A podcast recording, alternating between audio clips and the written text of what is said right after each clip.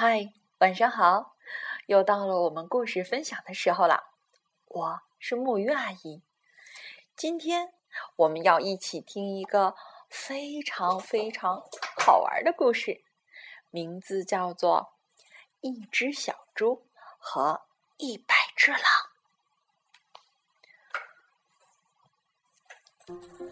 森林里有很多很多只狼，它们都躲在大树背后，悄悄地望着从远处走来的一只小猪。